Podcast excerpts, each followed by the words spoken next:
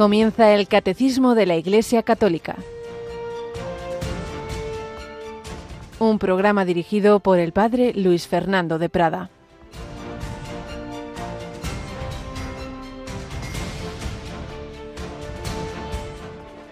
¿Quién es mi madre y quiénes son mis hermanos? Estos son mi madre y mis hermanos. El que haga la voluntad de mi Padre que está en los cielos, ese es mi hermano y mi hermana y mi madre.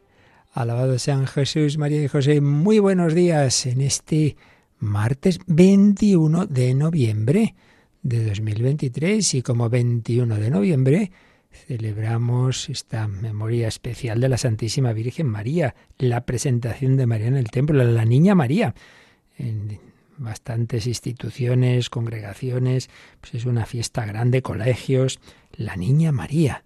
Sí, es algo que no aparece como tal en los evangelios, pero como tantas cosas que, que no se recogían, pero que están en la tradición de la Iglesia, pues como sin duda hay algo que es evidente, y eso sí que es de fe, y es que María estaba llena de gracia desde su concepción inmaculada, y por ello, según iba teniendo conciencia, y no pensemos que los niños hace falta muchos años para que no, no, no, no. Tenemos casos muy documentados, muy cercanos de, nuestra época, de, niños, de niñas que con tres, cuatro años claramente han tenido una experiencia de Dios incluso vocacional, que se ha confirmado luego con los años.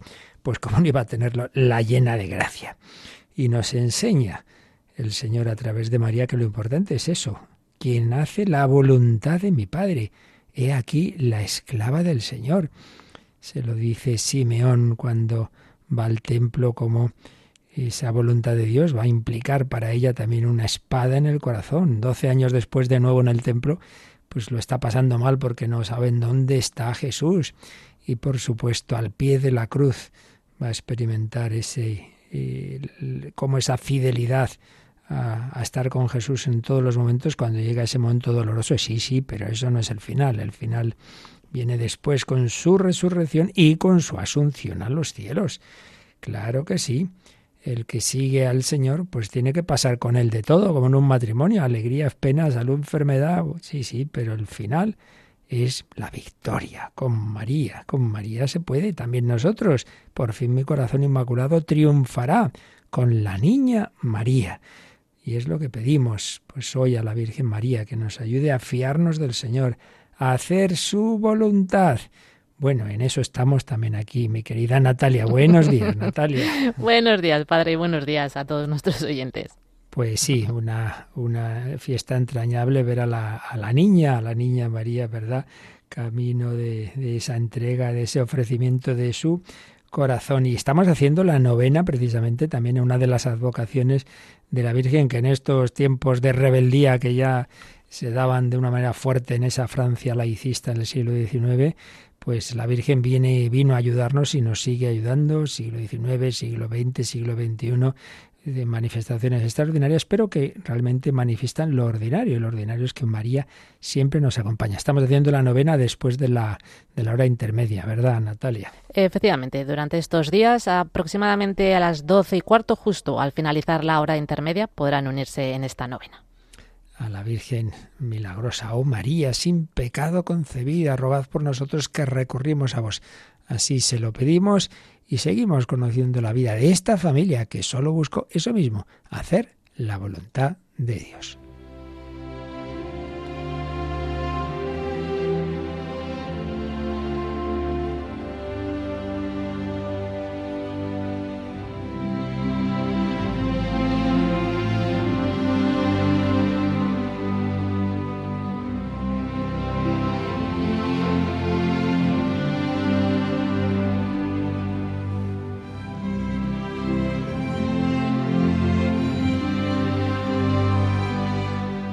Historia de una familia, una escuela de santidad.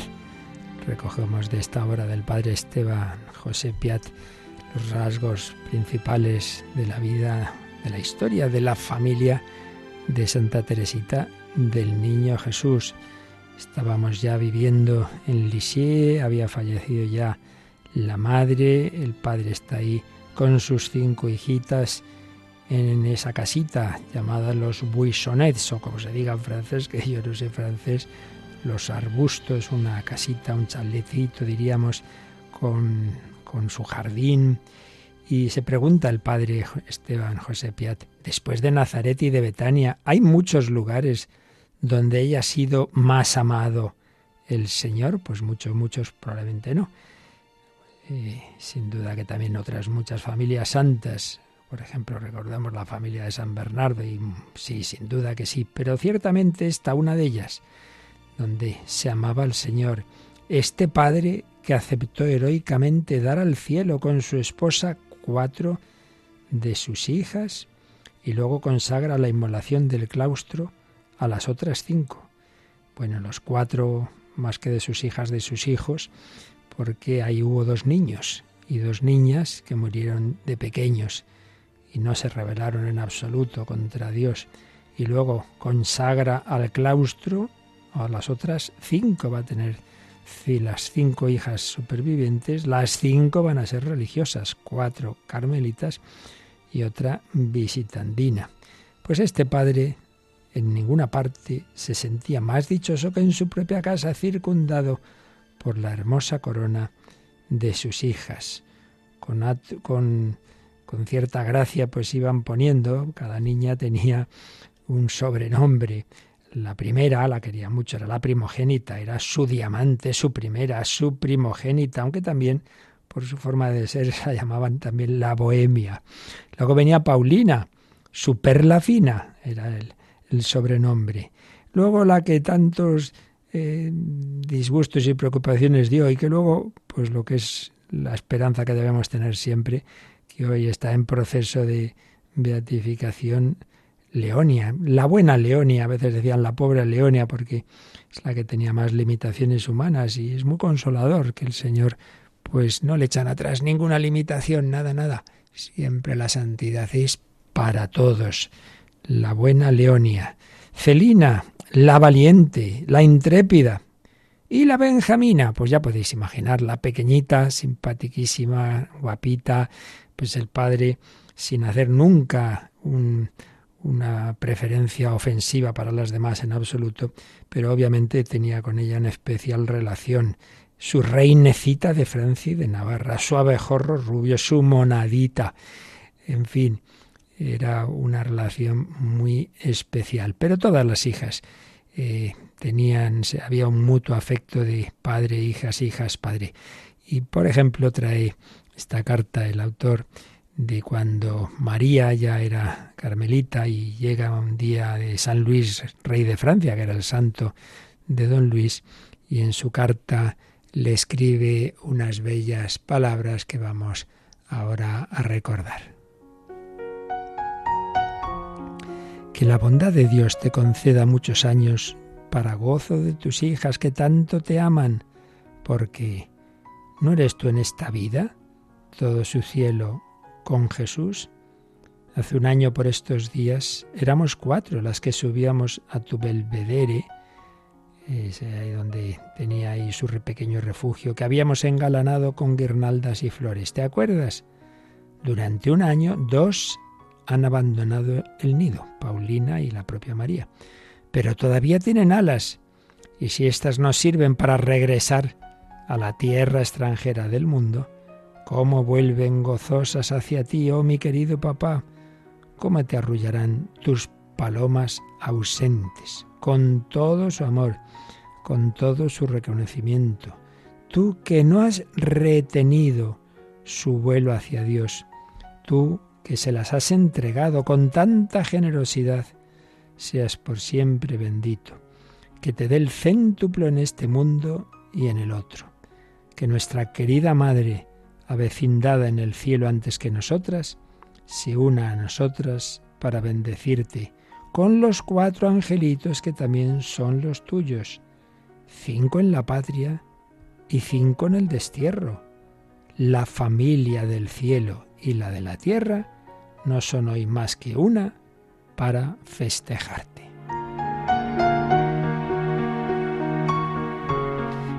Es que es un texto precioso donde vemos, en primer lugar, lo que es la fe, la familia del cielo y de la tierra. La patria es el cielo. A la patria han llegado ya cuatro hermanitos pequeños y la mamá, que había muerto de cáncer antes de cumplir, si no recuerdo mal, los 50 años. Cinco en la patria y cinco en el destierro, es decir, aquí, esos, esas cinco hijas que estaban aquí y con su padre. Y por otro lado, cómo agradecían al padre el que a pesar de pues, querer tanto a sus hijas, en absoluto había intentado retenerlas, no había dicho, hombre, esperad a que yo ya me muera. No, no, no, no. Pues ahí se van yendo, se van yendo al convento y no las retiene y se lo agradecen, pero no pensemos que el tener esa vocación significa dejar de querer, de querer eh, al Padre, ya lo vemos con qué cariño eh, le hablan, con, a su querido papá. Pues un precioso testimonio de padres y de hijos, eh, que para unos y para otros el primero sea Dios. Lamentablemente lo vemos muchísimas veces hoy día, incluso en padres cristianos al final, aman a sus hijos por encima de todo. Pues no, hombre, no, antes está Dios. Amarás al Señor tu Dios por encima de todo, con todo tu corazón. Por eso si el Señor te pide, sea en la vocación o sea en una muerte pues juvenil o infantil, eh, la vida de ese hijo no era tuyo, el hijo es de Dios, no lo olvidemos. Pues pidamos al Señor esta fe, este amor, este ponerle a Él en el centro de todo como hizo María. Sí, hacer la voluntad de Dios. Estos son mi madre y mis hermanos, quien escucha la palabra, quien hace la voluntad de Dios.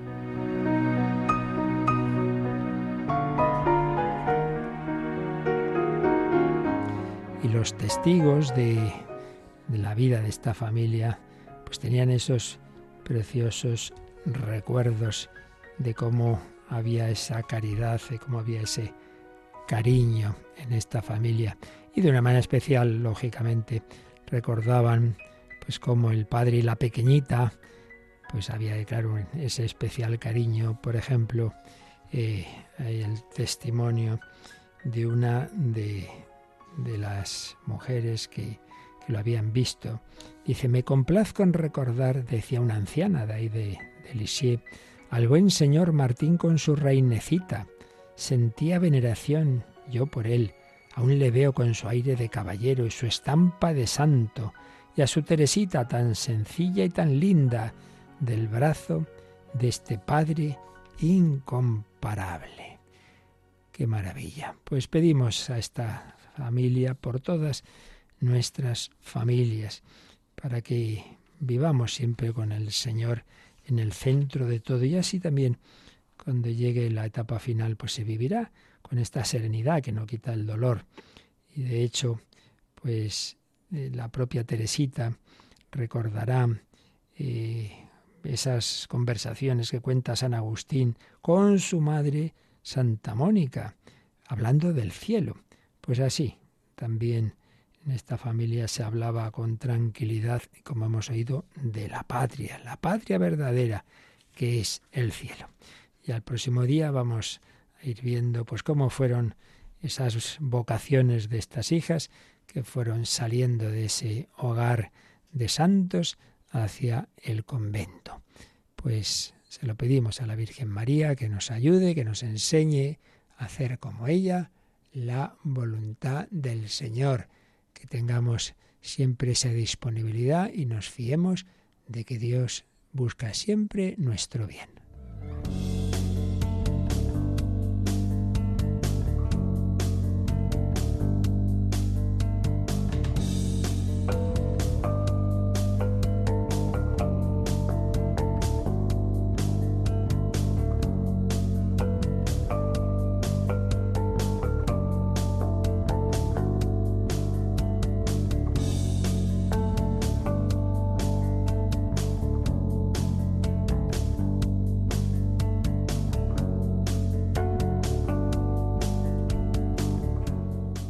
Bueno, y estamos acabando el tratado de la Eucaristía del catecismo ya en los números de resumen, en que el propio catecismo pues hace esta síntesis de lo que nos ha ido explicando y que nosotros pues también a lo largo de meses, con calma, por la importancia del tema, hemos ido tratando. Estamos ya en esos números de resumen, pero que también los completamos con lo que dice ese catecismo juvenil, el Yucat, que siempre nos da algún matiz, algún aspecto, alguna palabra que nos ayuda sobre esto. Ya habíamos estado eh, viendo los números del resumen de la Eucaristía como sacrificio, hemos hablado de ese milagro diario, que es la transustanciación, como el Señor, por su Espíritu Santo y a través de las palabras del sacerdote, que actúa in persona Christi, y realiza lo que hizo en la última cena, hace que, que el pan y el vino, en lo más hondo suyo, en su sustancia, sean transustanciados, sean transformados, aunque siga, nos, nos sigan pareciendo externamente, digamos, pan y vino, sin embargo es el cuerpo y la sangre de Cristo, pero es Cristo resucitado y vivo el que se hace presente. Por tanto, aunque se hace ese signo de separar las dos especies eh, y nos recuerda que hubo un momento en que en efecto el cuerpo y la sangre estuvieron separados, la muerte de Cristo, sin embargo, el que se hace ahora presente, sea bajo una especie, sea bajo otra, sea bajo una pequeña parte o la que sea, es el único que está en el cielo, Cristo resucitado. Pero la Eucaristía no solo es ese ofrecimiento, no solo es ese sacrificio, sino que es un sacrificio que culmina en la comunión, en recibir precisamente a la víctima de ese sacrificio, en recibirlo, en comerlo, cosa que Jesús había anunciado en ese capítulo 6 de San Juan, en aquel discurso de Cafarnaún que en su día comentamos con, con calma. Bueno, pues vamos a ver cómo resume el catecismo eh, lo que nos explicó, lo que vimos sobre la Eucaristía como comunión. Hay tres números en particular que especialmente resumen esto en esta parte final, 1415, 16 y 17, y como digo, buscaremos también los números del Yucat que tengan que ver con esto. Vamos a leer en primer lugar del Catecismo el número 1415. El que quiere recibir a Cristo en la comunión eucarística debe hallarse en estado de gracia. Si uno tiene conciencia de haber pecado mortalmente, no debe acercarse a la Eucaristía sin haber recibido previamente la absolución en el sacramento de la penitencia. Es decir, aquí lo que nos recuerda el catecismo es que la, la comunión presupone, claro, una amistad.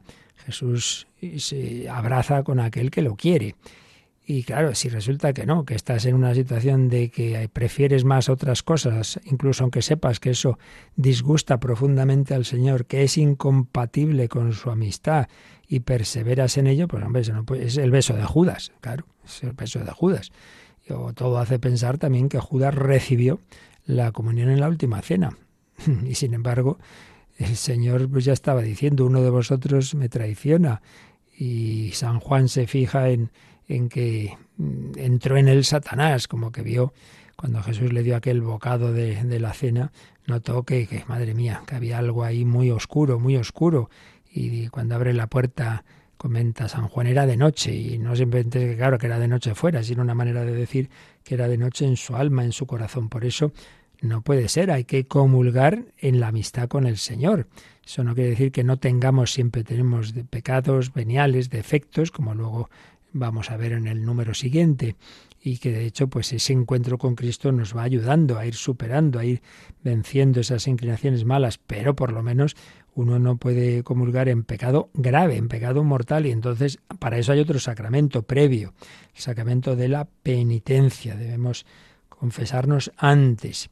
El que quiere recibir a Cristo en la comunión debe hallarse en estado de gracia, ¿eh? estado de gracia, amistad, es decir, Dios habita en mi alma, hay una inhabitación de la Trinidad, Padre, Hijo y Espíritu Santo. Yo, quiero ser, vivir en Él, fiarme de Él, y estoy en su amistad. Eso no quiere decir que ya sea santo, ¿no? Y por eso, pues, voy a comulgar para que cada vez el Señor me una más y más y más a Él. Y esa misma comunión me ayuda a irme purificando de los restos de los pecados. Pero mm, si es el pecado es grave, antes debo confesarme. Vamos a ver que nos dice de esto, como nos, nos habla, con más, aquí resume o indica más aspectos, porque no olvidemos estamos viendo solo el resumen de lo que vimos con más calma. Pero vamos a ver cómo habla de este tema el Yucat. Entonces, tenemos el, en el Yucat el número 220, que siempre, ya sabéis, eh, empieza con una pregunta. La pregunta es, ¿cómo debo prepararme para poder recibir la Sagrada Eucaristía? Y el primer párrafo da la, la respuesta así básica. Quien quiera recibir la Sagrada Eucaristía debe ser católico. Si fuera consciente de un pecado grave o mortal, debe confesarse antes. Antes de ponerse ante el altar, hay que reconciliarse con el prójimo. Como veis, aquí porque este aquí no está resumiendo, sino que está exponiendo lo, lo, más básico. Entonces, claro, recuerda más cosas. La primera que recuerda es que estamos hablando de un sacramento que presupone la fe católica. Claro, si uno es un cristiano, pues que piensa simplemente, como en tantos grupos eh, protestantes, que bueno, la Eucaristía es un recuerdo, una memoria, y con pues, pues bien, quiere recordarse de Jesús, pero no cree que ahí recibe a Cristo, hombre, entonces no debe comulgar, porque presupone la fe en que recibes a Cristo. ¿Qué significa cuando vamos a comulgar que el sacerdote nos muestra la forma y nos dice el cuerpo de Cristo? ¿Y tú qué respondes? Amén. ¿Qué quiere decir eso? Pues eso que dices, lo creo, lo creo, creo que es el cuerpo de Cristo. Pero si simplemente piensas, bueno, que es un recuerdo, que es el pan que, que recordamos como Jesús pues les dio a los apóstoles, es un pan que nos da Jesús de, para hacer un, banquete en, recuerdo suyo, pues no, pues no, entonces no debes comulgar, es una barbaridad. Presupone la fe, y presupone la fe católica, presupone ser católica, aunque ya vimos, y ahí enseguida lo veremos también, cabe alguna excepción, pero siempre en el caso de cristianos, como es en el mundo oriental ortodoxo, cristianos que creen firmemente en la presencia real de Cristo. Eso siempre es necesario, porque si no, repito, sería una barbaridad. Yo recibo a Cristo como si fuera una cosa. Pues no, no es una cosa, es Cristo vivo. Entonces, si esa persona es de una comunidad que cree en ello, pero no, tiene aquí otra posibilidad más que asistir a nuestra misa, bien, ese es otro tema. Pero vamos a leer antes de seguir el segundo párrafo de este mismo número 220 del Yucat. Hasta hace pocos años estaba dispuesto no comer nada como mínimo tres horas antes de una celebración eucarística. De este modo se quería estar preparado para el encuentro con Cristo en la comunión. Hoy en día la Iglesia pide al menos una hora de ayuno. Un signo de respeto es el vestido bonito y algo especial, pues al fin y al cabo tenemos una cita con el Señor del mundo. Bueno, recordamos que este es un catecismo para jóvenes y bueno, pues se permite decir algunas cosas, pues eso, como más pensando en jóvenes que muchas veces pues no tienen ninguna formación y que no saben muchas cosas. Y una de ellas, que sabéis los mayores, es que en efecto eh, hay un signo también de que ayuda. Los signos materiales son esos signos, no hay que darles la, importancia como si fueran lo esencial, nunca, está claro, y por eso tienen excepciones. Pero por otro lado, para algo están. Entonces hay un signo de que, oye, cuando tú vas a recibir a alguien muy especial, te preparas, ¿no? Y si vas a ver a alguien pues de gran importancia, pues no vas ahí con un chándal y con unos pantalones rotos, digo yo. Entonces se nos recuerda ese aspecto, ¿no? Hombre, intentemos mm, que se note, oye, que no estás en cualquier cosa. Entonces aquí se nos ha hablado de dos aspectos. Uno, una indicación, una norma de la Iglesia, que es el tema del ayuno eucarístico. Esto, repito, al ser una cosa que pone la Iglesia, no olvidemos que Jesús dijo, lo que vosotros hacéis en la tierra quedará todo en el cielo. Es decir, que, que el Señor ha dado a su iglesia esa autoridad para ir eh, concretando aspectos según también las circunstancias, según los tiempos. Pues una cosa no quita la otra. El hecho de que esto sea algo, digamos, relativo no quiere decir que no sea algo que tiene su sentido. Entonces, uno de los de esos mandamientos, digamos, o estas indicaciones de la Iglesia es ese no comer nada en un cierto tiempo antes, como un poco para decir, hombre, voy a convulgar y aquí está todavía que me sale el chorizo. Y dice, hombre, es que son cosas un poco de sentido común, ¿no? entonces esto ha tenido su evolución. una clara evolución. Al principio no había ninguna de estas normas, es obvio, ya, ya, ya aparece en las cartas de San Pablo, ¿no? Cenaban y, y, celebraban la Eucaristía, pero luego se vio, hombre, que convenía hacer ahí una distancia, ¿no? Y un tiempo. Esto no hace tantísimo, eh, era un, algo muy serio, porque era desde las 12 de la noche del día anterior no tomar nada, ni siquiera agua, ni siquiera agua. Entonces, claro, exigía un esfuerzo y por eso las misas eran por la mañana, pues no ibas a estar así hasta las 7 de la tarde. Pues por la mañanita implicaba pues que eso, que desde la, noche anterior nada. Luego ya, hombre, eso ya se, se puso, como aquí nos indica el Yucat, se dejó en tres horas, tres horas antes de la celebración. Y ya desde tiempos del Concilio Vaticano II se redujo a lo que tenemos ahora, ¿no? Que es una hora. Una hora no antes de la misa, sino antes de la comunión. Entonces uno calcula, ¿no? Por ejemplo, vas a misa de 10, pues sabes que más o menos a 10 y 20 o así, pues será la comunión. Bueno, pues entonces ten cuidado de no comer nada a partir de las 9 y cuarto, 9 y 20. Esa es un poco la idea. Y como un signo de decir, bueno, pues ahora ya simplemente mi cuerpo se prepara a recibir al Señor y no otras cosas. Eh, no, no se prohíbe el agua. Antes sí, pero ahora no. El agua se dice no rompe el ayuno. Y como esto no deja de ser, pues es un signo, algo que ayuda, pero que no es esencial, tiene excepciones y es la principal excepción, evidentemente son los enfermos. Entonces, cuando claro, es una persona que tiene que tomar algo por, por, por, prescripción médica, pues, pues ya está, si lo tiene que tomar, lo tiene que tomar, aunque sea en esa hora. Y cuando sacerdote, el acólito, el, ministro que ayuda a, llevar la comunidad a los enfermos, va a una casa y resulta, ay, pues acabamos de desayunar, pues, pues no pasa nada. Se puede, puede comulgar, porque, repito, esto es algo que ayuda, pero no es lo esencial. Peor sería que se quedara sin comunión por ese aspecto. Por tanto, el ayuno eucarístico. Como norma general, pues como un signo de, preparación, de respeto, de, oye, yo ahora ya me voy centrando en que dentro de nada recibo a Jesús. Pues entonces, como norma general, no comer nada una hora antes de la comunión. Y luego indica una cosa el, el yucat que no está puesta en, no es ninguna norma, pero es simplemente como una manera de decir, oye, que se note en todo, que vas a algo muy especial. Entonces, este catecismo de jóvenes les dice, a ver qué, cómo vas vestido. Pues hombre, que sea algo especial. Y esto podemos añadir especialmente el domingo, claro, y las fiestas, es el día de la victoria de Cristo, pues hombre, tú a una cosa, a una celebración importante, repito, no vas como, como decimos, de, de sport, de, no, hombre, vas pues, pues con, con algo también que se note esa celebración, esa fiesta, ¿no? Y entonces hace alusión al, al vestido. En estos tiempos nuestros, pues en fin, también muchas veces por desgracia ocurre que, se va vestido, pues uno dice, madre mía, pero que esta persona que se piensa que está en la playa tomando el sol, hay que tener también esa en especial cuidado ¿eh? de, decir, hombre, no puedes ir de, cualquier manera. Y si no, eso sí, en algún momento hay que cuidar más el, pudor, pues es en la iglesia, ¿no? Y antes de comulgar. Pero en fin, todo esto entra en ese campo que, que no es tan fácil concretar, pero el espíritu es este. Todo lo que nos ayude a valorar más eh, a quién vamos a recibir, pues siempre viene bien. Y como ha hecho alusión el Yucat al tema de que hay que ser católico, vamos también a leer lo que el propio Yucat dice en otro número, en el 222. ¿Qué se pregunta el Yucat en este número, Natalia? ¿Puede darse la Eucaristía también a los cristianos no católicos?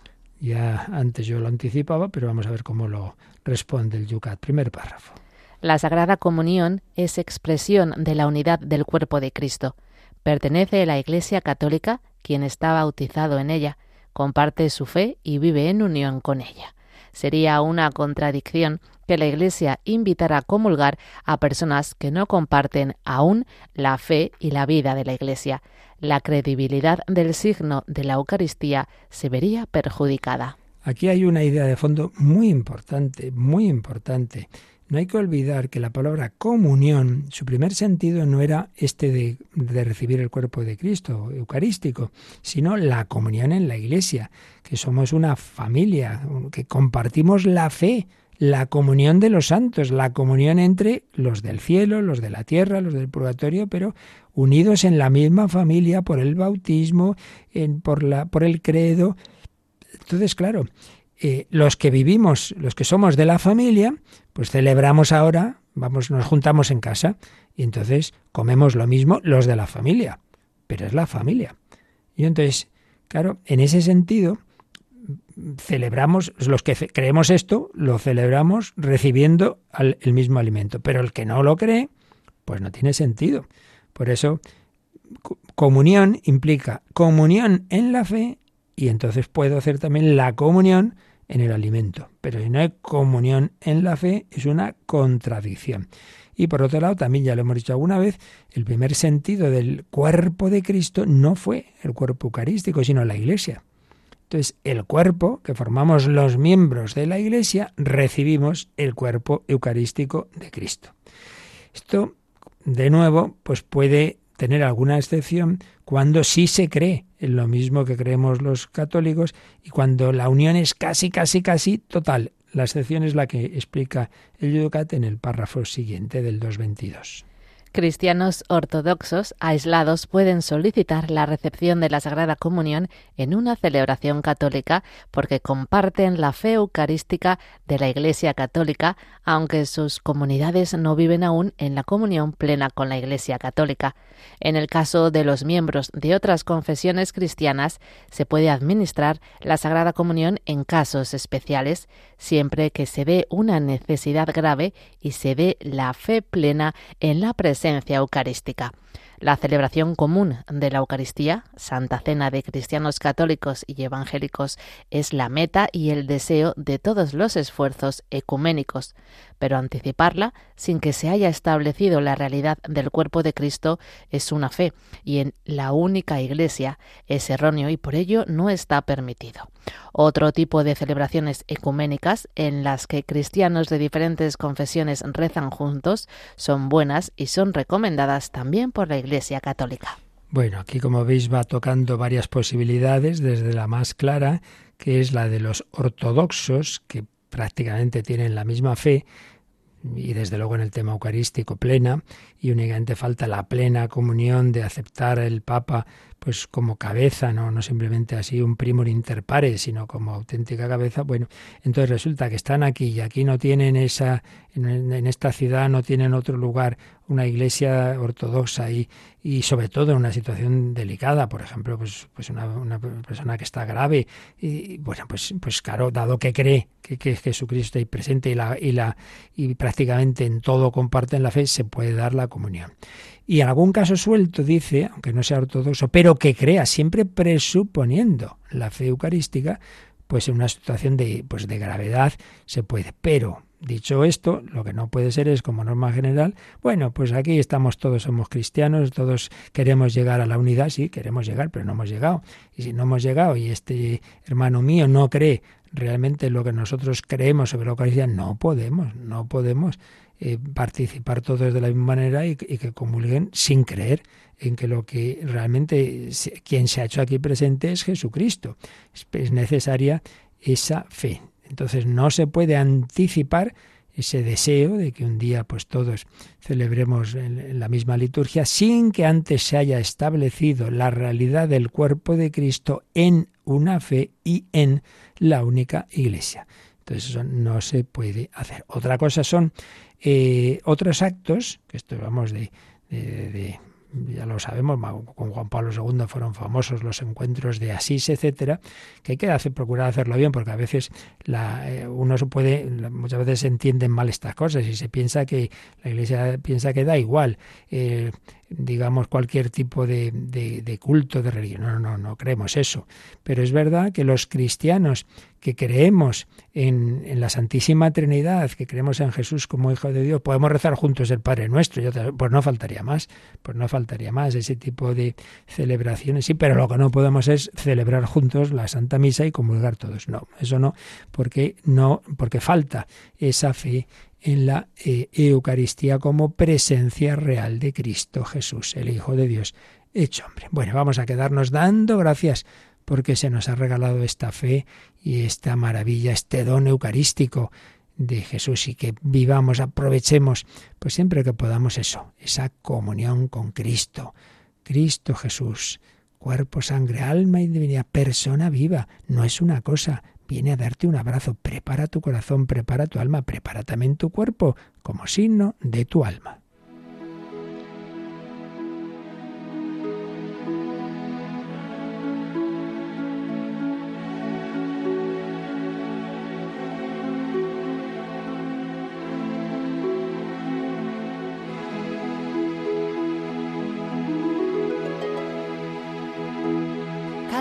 que te recibo, Señor, algo grande pasa en mí. Cada vez que estoy contigo, mi Dios, me acerco un poco más a ti, porque en la hostia estás, mi Jesús de verdad. Yo estoy a un paso del cielo Estoy a un paso del cielo, sí. De tanto amor te entregarás en la cruz y en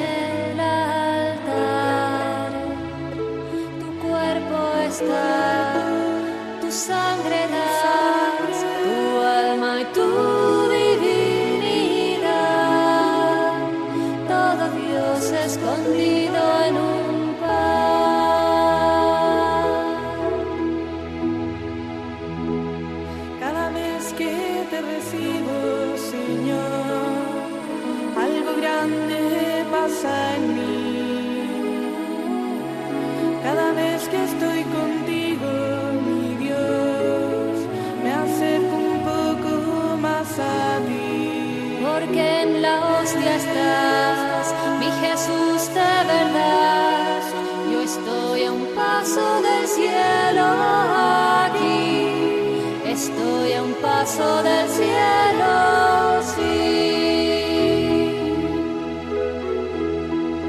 Al comulgar me abrazará Jesús en Santa Trinidad.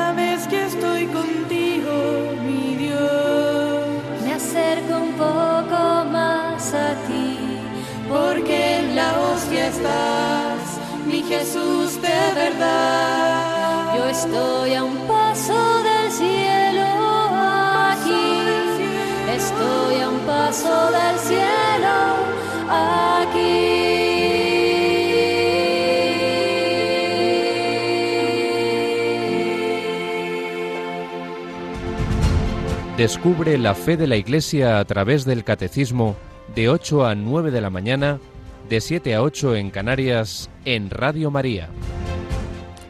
Pues la fe de la Iglesia nos enseña que tenemos este regalo de esa presencia real, corporal, sustancial de Jesucristo, que no solo está ahí en el altar o en el sagrario, sino que viene a darme un abrazo en la comunión. Vamos por ello a ver cómo resume los frutos de ese encuentro con Cristo. Lo que hemos visto antes era cómo prepararse, pero ahora vamos ya propiamente a la comunión. 1416 del Catecismo. La Sagrada Comunión del cuerpo y de la sangre de Cristo acrecienta la unión del comulgante con el Señor, le perdona los pecados veniales y lo preserva de pecados graves puesto que los lazos de caridad entre el comulgante y Cristo son reforzados, la recepción de este sacramento fortalece la unidad de la Iglesia, cuerpo místico de Cristo. Bien, pues recordando siempre que esto es un resumen, que había más aspectos en los números primeros donde vimos todo esto, pero la verdad es que aquí se nos recogen varias ideas muy, muy importantes. La sagrada comunión del cuerpo y de la sangre de Cristo acrecienta la unión del comulgante con el Señor. Ya solo esta frase no solo nos habla de la comunión, nos habla del sentido de la vida. ¿Para qué estamos aquí? ¿Para qué nos ha creado Dios? para invitarnos a un matrimonio. Todos, también los que tenéis vocación matrimonial, no hay que olvidar que el matrimonio es un signo de otro matrimonio, matrimonio de cada uno de los seres humanos con Dios, la unión íntima con Él. Dios no obliga, Dios invita, no puedes obligar a alguien a casarse por la fuerza. Entonces Dios, sin violentar nuestra respuesta, que debe ser siempre libre, nos invita a esa unión eterna con Él. Y entonces el noviazgo es esta vida, para decir sí o no. Y si has dicho sí, bueno, pero el sí no es ya está, sino que es pues eso como tiene que ser un noviazgo, cada vez irse conociendo más, irse compenetrando más, hasta que llega el momento de la boda. Bueno, pues para ese momento es la, la, la muerte, ya es el momento final. Y el ideal, si hubiéramos respondido a la voluntad de Dios y si fuéramos fieles, es que ya en ese momento estuviéramos tan preparados, tan purificados, que directamente pudiéramos pasar al cielo. Si no es así y si todavía queda que hay que acabarse de preparar más, pues está esa última purificación eh, escatológica que llamamos el purgatorio. Pero en cualquier caso, esta vida es para ir creciendo en la unión, unión con el Señor. ¿Cuál es el primer paso de unión en el camino, digamos, ordinario? El bautismo es la primera unión. Ahí ya recibes esa, esa marca, digamos, ese carácter, tú eres mío, tú eres de Cristo, tú eres eh, hijo de Dios, tú eres miembro de la Iglesia. Sí, pero eso simplemente es ahí, en el fondo del alma, pero tiene que ir invadiendo toda la persona, toda su psicología, toda su alma y al final, en la resurrección de los cuerpos, también el cuerpo.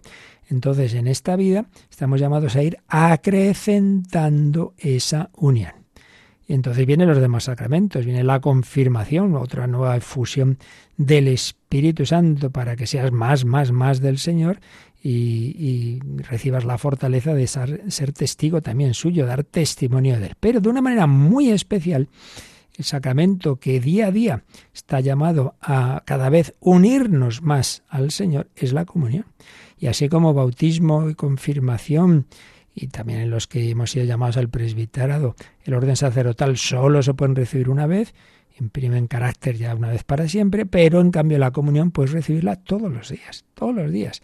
Puedes, si estás bien dispuesto, pues comulgar. Entonces, si comulgamos bien, significa cada vez me uno un poco más, porque es ese, ese niño, ese, bueno, ese niño, ese esposo, ese eh, que da ese beso, que da ese abrazo, ese gesto, por un lado esa expresión del amor, pero por otro lado acrecienta el amor, porque nosotros somos esa unidad de cuerpo y alma, entonces los signos no solo expresan lo espiritual, sino que ayudan a reforzarlo.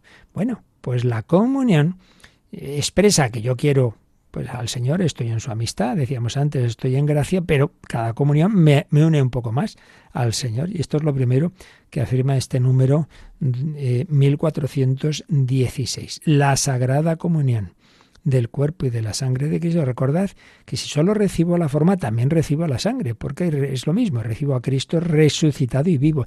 No recibo una cosa, recibo a una persona. Esto que recordarlo una y otra vez, una y otra vez. Es muy, muy importante que, que, el Señor, pues eso, que, que no es una cosa, que es realmente una persona viva. Y en este sentido, fijaos qué bonito lo que recoge Santa Faustina Kowalska en su diario. Siempre estas tener siempre cuidado. El caso de Santa Faustina es una santa canonizada, sus mensajes aprobados, pero eso no quiere decir que haya que tomar lo que los santos dicen haber oído como si eso fuera dogma de fe. ¿eh? Eso por delante. Pero dicho eso, lo que voy a leer ahora, pues digamos, es fiable, es fiable porque todo, o sea, no se puede canonizar un santo si en las cosas que dice dice barbaridades, errores teológicos, ¿no? Bueno, pues como ella apunta, como que siente que Jesús le dice estas palabras tan indicadas para lo que estamos ahora tratando. Deseo unirme a las almas humanas. Mi gran deleite es unirme con las almas.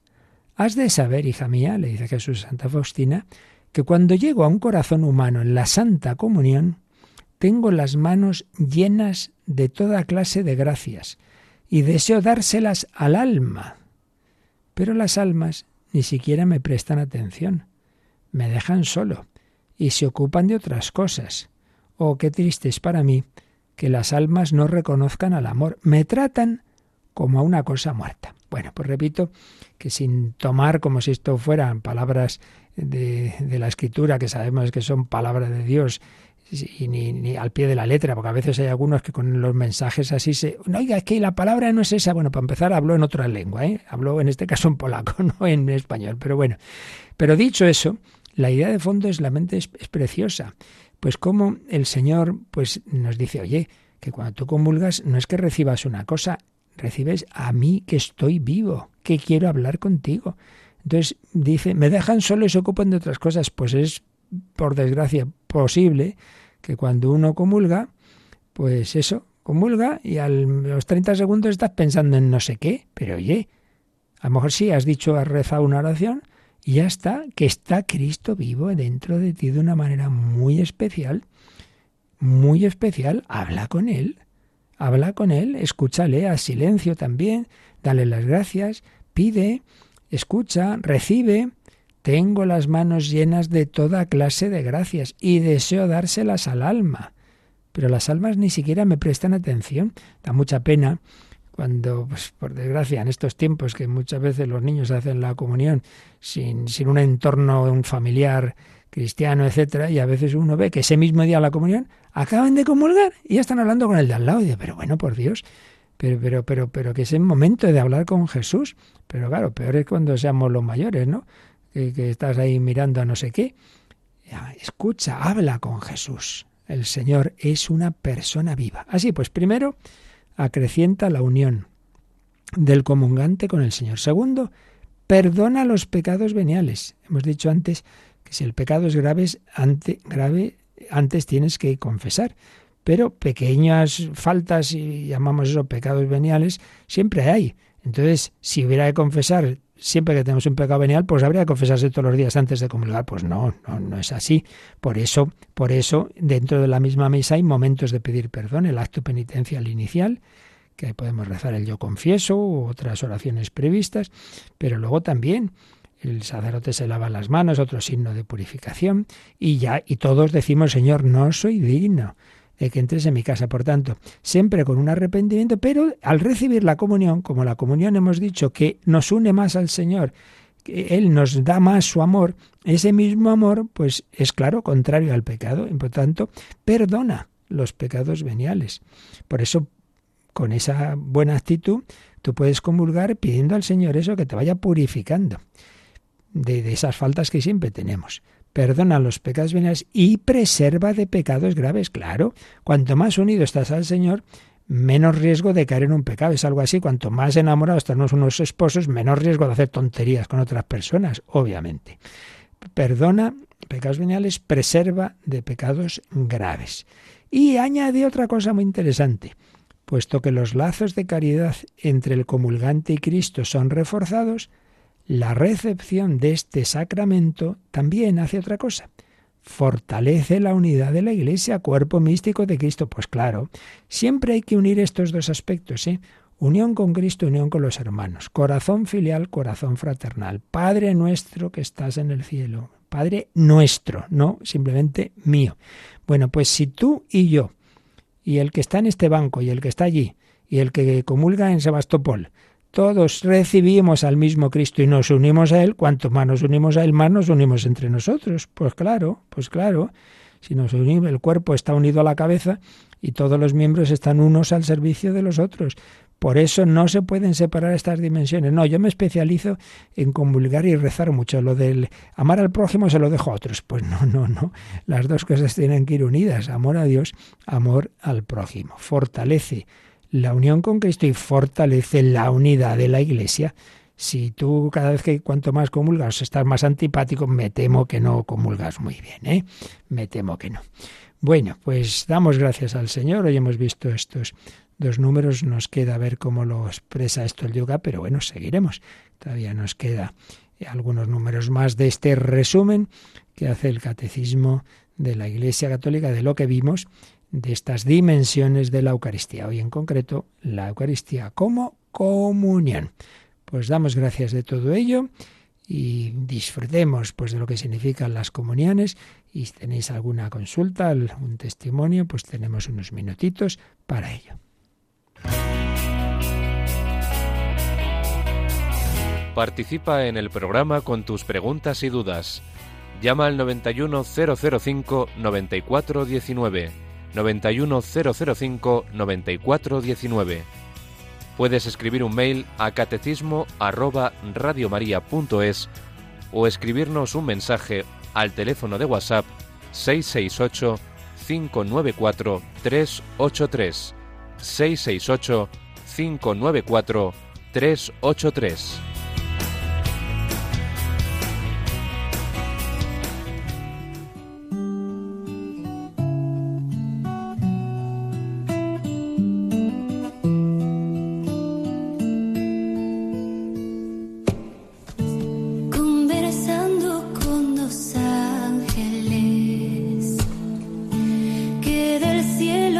listen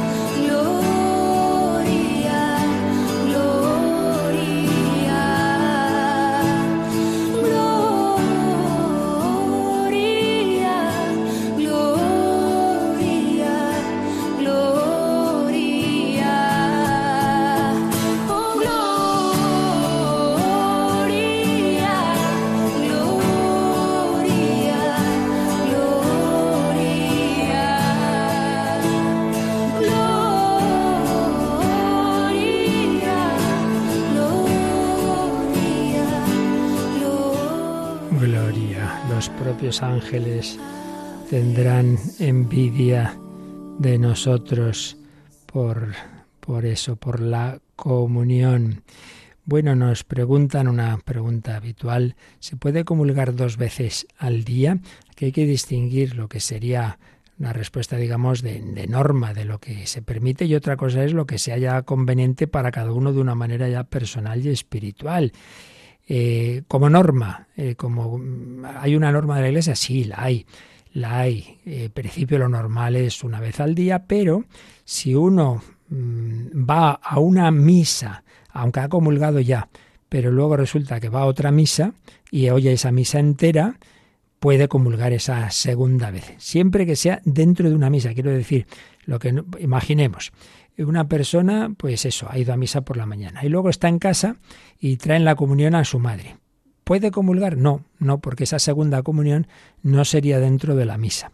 Pero si es al revés, que por lo que sea, eh, o sea, ha ido a misa por la mañana y luego anda, pues que ve también a, este funeral o a lo que sea, ¿no? A otra misa por lo que sea, ¿puede comulgar la segunda vez? Sí, porque es dentro de una misa. O sea, puede ser la segunda vez eh, la segunda vez puede ser si es dentro de una celebración completa. No que has llegado ahí al final y dices, ah, pues comulgo, ya que estoy aquí. No. En ese caso, la segunda comunión solo puede ser dentro de la misa. Pero sí puede darse lo contrario. Puede darse lo contrario. Puede, puede darse que uno eh, ha ido, ha ido, ha comulgado por la mañana por, por, por, eso, por ejemplo, por, porque llevaban la comunión a un familiar y luego puede ir a misa por la tarde, pues en esa misa puede, puede comulgar. Y bueno, como se nos va el tiempo, había alguna cosa más, pero mejor para no andar corriendo, lo dejamos para, para mañana. Pues damos gracias al Señor y le pedimos vivir bien nuestras comuniones, nuestro encuentro con Cristo, que cada vez comulguemos mejor, hablemos con Él y así nos unamos más a Él y al prójimo, claro está.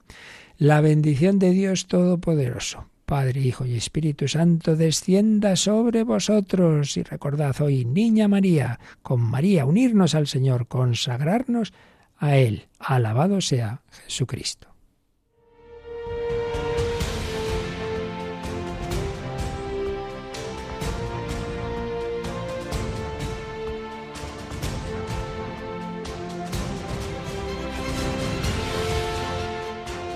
Han escuchado en Radio María el Catecismo de la Iglesia Católica, un programa dirigido por el Padre Luis Fernando de Prada.